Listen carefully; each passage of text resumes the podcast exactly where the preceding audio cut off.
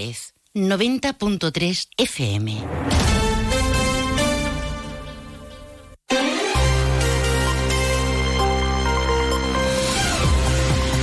Más de uno Jerez. Juan Ignacio López, Onda Cero. Saludos, buenas tardes. La Guardia Civil investiga a una persona en Jerez por un delito de maltrato animal con resultado de muerte.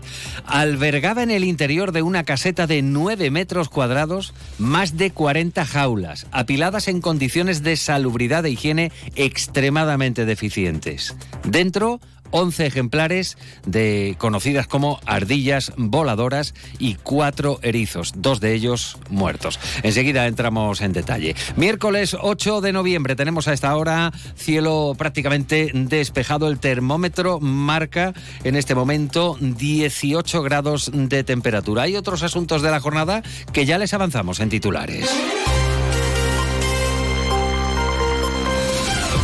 Visita de urbanismo a las obras de rehabilitación de la Constancia. Los trabajos en la Constancia 1, informa el gobierno local, entran en su recta final y se inician las primeras actuaciones en la Constancia 2. Por su parte, los vecinos de la emblemática barriada apunta que no han sido convocados a la visita, en la que sí han estado presentes técnicos municipales y la empresa constructora.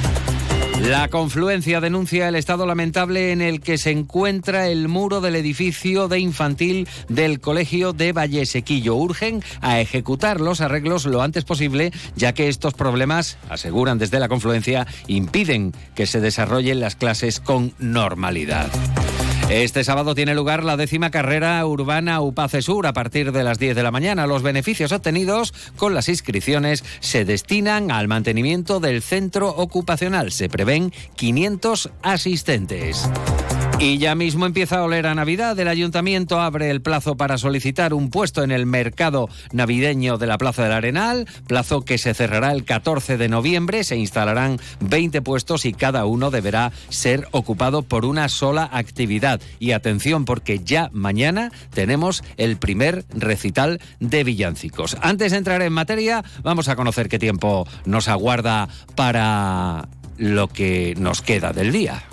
Buenas tardes. Hoy en la provincia de Cádiz tendremos tiempo estable, aunque con cielo nuboso. Las temperaturas hoy se mantienen con ligeros cambios. Espera hoy una máxima de 20 grados en Cádiz, Arcos de la Frontera, Jerez de la Frontera y Rota, 19 en Algeciras. El viento será de componente norte, en general de intensidad floja. Mañana continuaremos con cielos muy nubosos, sin descartar mañana las precipitaciones débiles y ocasionales que serán más probables a partir de la tarde y en las sierras. Las temperaturas suben en ascenso. Esperan mañana máximas de 22 grados en Arcos de la Frontera, 21 en Cádiz, Algeciras, Jerez de la Frontera y Rota. Las mínimas de 15 en Cádiz y Rota, 13 en Algeciras, 11 en Arcos de la Frontera, 9 en Jerez de la Frontera. El viento será de dirección variable y de intensidad floja, tendiendo en el litoral a poniente y aumentando. Es una información de la Agencia Estatal de Meteorología. Gracias Javier Andrés, es el tiempo que tenemos por delante, 1 y 38, arrancamos.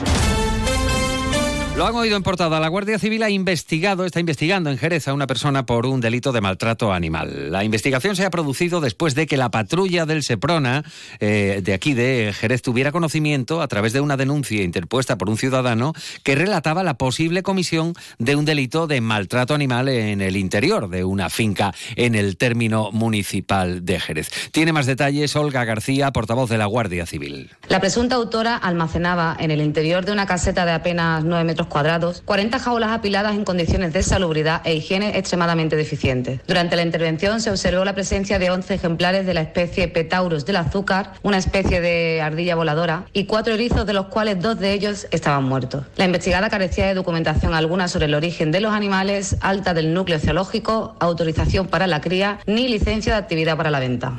Por todo esto y tras atender a las necesidades y cuidados de los animales que se encontraban en condiciones deplorables, ya lo han oído, los agentes han procedido a la investigación de la presunta autora por un delito de maltrato animal con resultado de muerte. Y preguntamos en este punto a ecologistas en acción, quienes apuntan que, al carecer de la documentación, se unen varios presuntos delitos más. Se preguntan los ecologistas por el elevado número de animales enjaulados, aparentemente opción probable para colección propia, eh, por lo que se refieren a un posible eh, delito supuesto delito de tráfico de animales. José Manuel Soria, Ecologistas en Acción. Entonces los delitos que se imputa tienen que ser varios más, no solamente el, maltrato animal. E, esa mujer tiene que tener eh, eh, autorización, tiene que tener documentación de los animales, si no, si no lo puede acreditar, hay un delito de tráfico de, de animales sin autorización. Después el tema de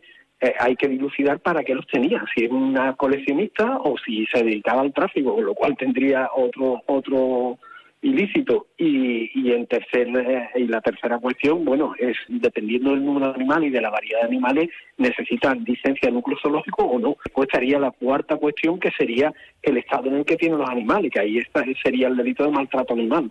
Ecologistas en Acción advierte además del riesgo de la suelta de estos ejemplares u otros a raíz de la nueva ley de protección animal. Dejarlos en un ecosistema que no sea el suyo puede acarrear consecuencias negativas. Además, ahora se nos viene un problema encima y es que muchos animales que estaban en poder de particulares por desconocimiento, por entrada en vigor de la nueva ley de bienestar animal, pues vamos a ver qué pasa con estos animales. Si ya la Junta de Andalucía no se va a hacer cargo de recogerlo, pues mucha gente puede tener la tentación de soltarlo en ecosistemas con el impacto ambiental que tienen estas especies exóticas.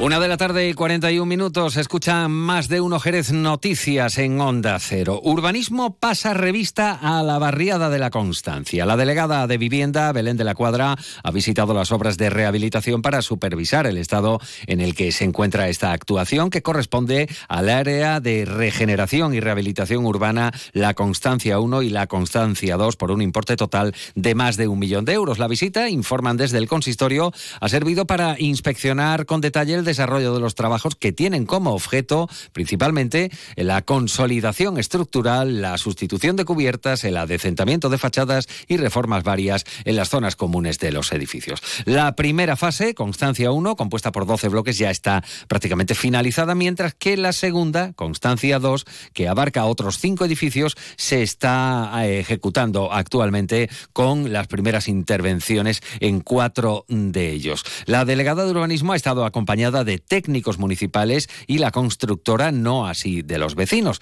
Y les hemos preguntado, Loli Dueñas es vecina de la Constancia desde que vino al mundo como comprenderá, lo hemos pasado muy mal porque la primera fase nos cogió todo el problema de la guerra de Ucrania, el que no había abastecimiento de material, pero bueno, se fue echando a andar todo el tema de rehabilitación y como vecina puedo decir que hay vecinos como yo que estamos muy satisfechos, pero no ha sido la rehabilitación que en concreto esperábamos todos los vecinos que estábamos en estos 17 bloques, que era la Constancia 1 y Constancia 2. Dentro del riesgo que corríamos, algunos pues se nos ha ido solucionando poco a poco.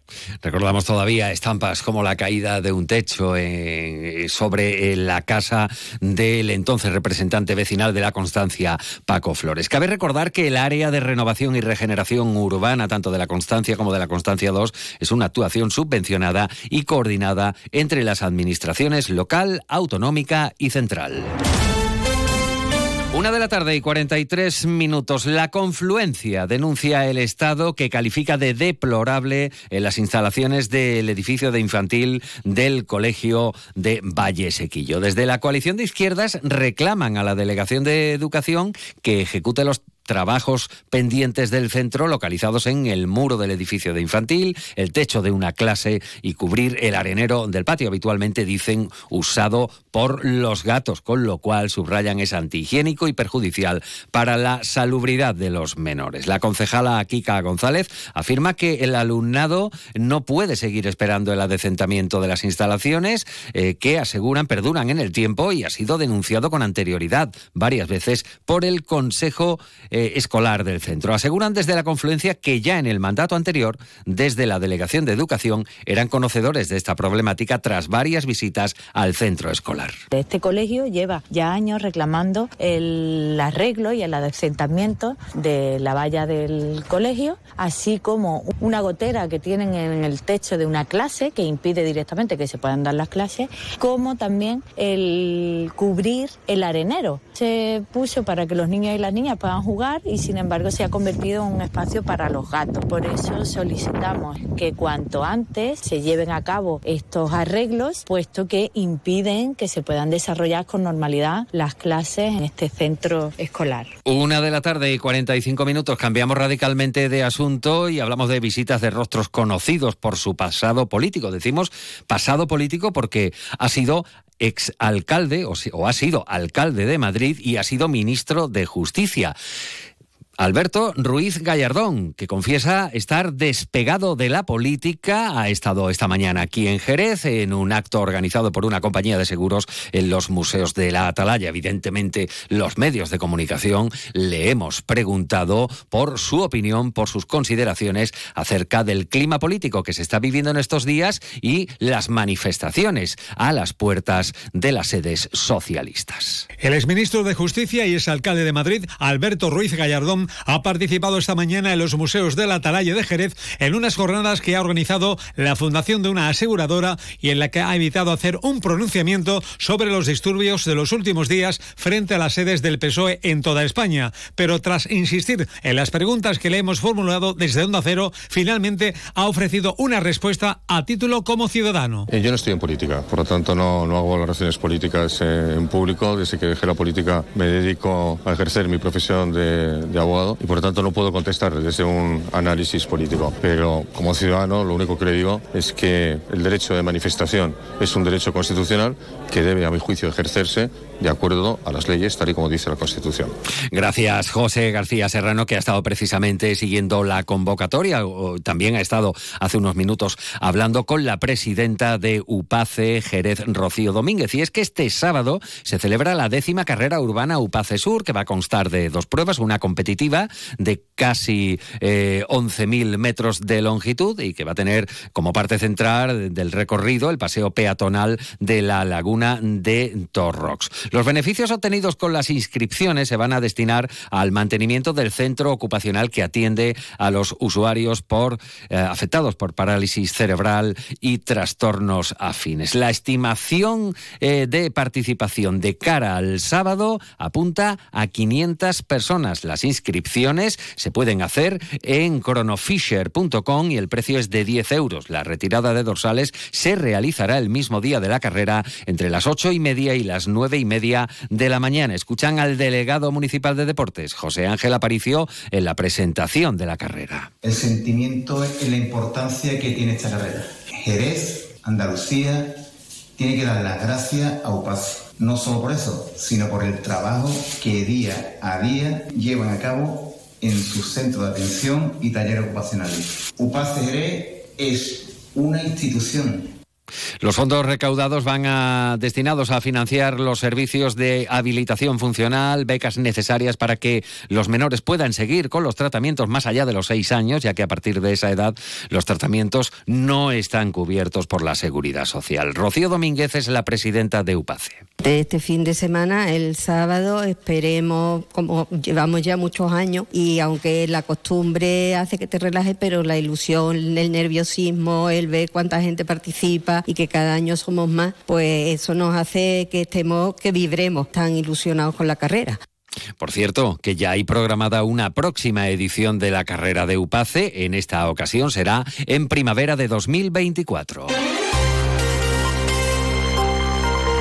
Una de la tarde y 48 minutos, la proximidad de la Navidad se nota y cada día más. De un lado, el montaje del alumbrado navideño muy avanzado de cara al encendido anunciado finalmente para el jueves 23 de noviembre, prácticamente en dos semanas. Por otro lado, mañana la Asociación de Belenistas organiza en el Museo del Belén, en calle Circo, un recital de villancicos a las 8 y cuarto de la tarde a cargo del violonchelista Cristóbal González y el organista Ángel Hortas. Y a todo esto, el ayuntamiento ya ha abierto el plazo para que las personas o interesadas puedan solicitar un puesto en el mercado navideño de la Plaza del Arenal. Serán 20 puestos dedicados eh, bueno, pues a una actividad diferente. Cada uno las solicitudes deberán ser presentadas bien en sede electrónica o en el registro general del ayuntamiento hasta el 14 de noviembre. Continúa la información aquí en Onda Cero. En la realización técnica ha estado Pepe García. Toda la información actualizada también la pueden encontrar en ondacero.com es. Buenas tardes. En Onda Cero, Noticias de Andalucía.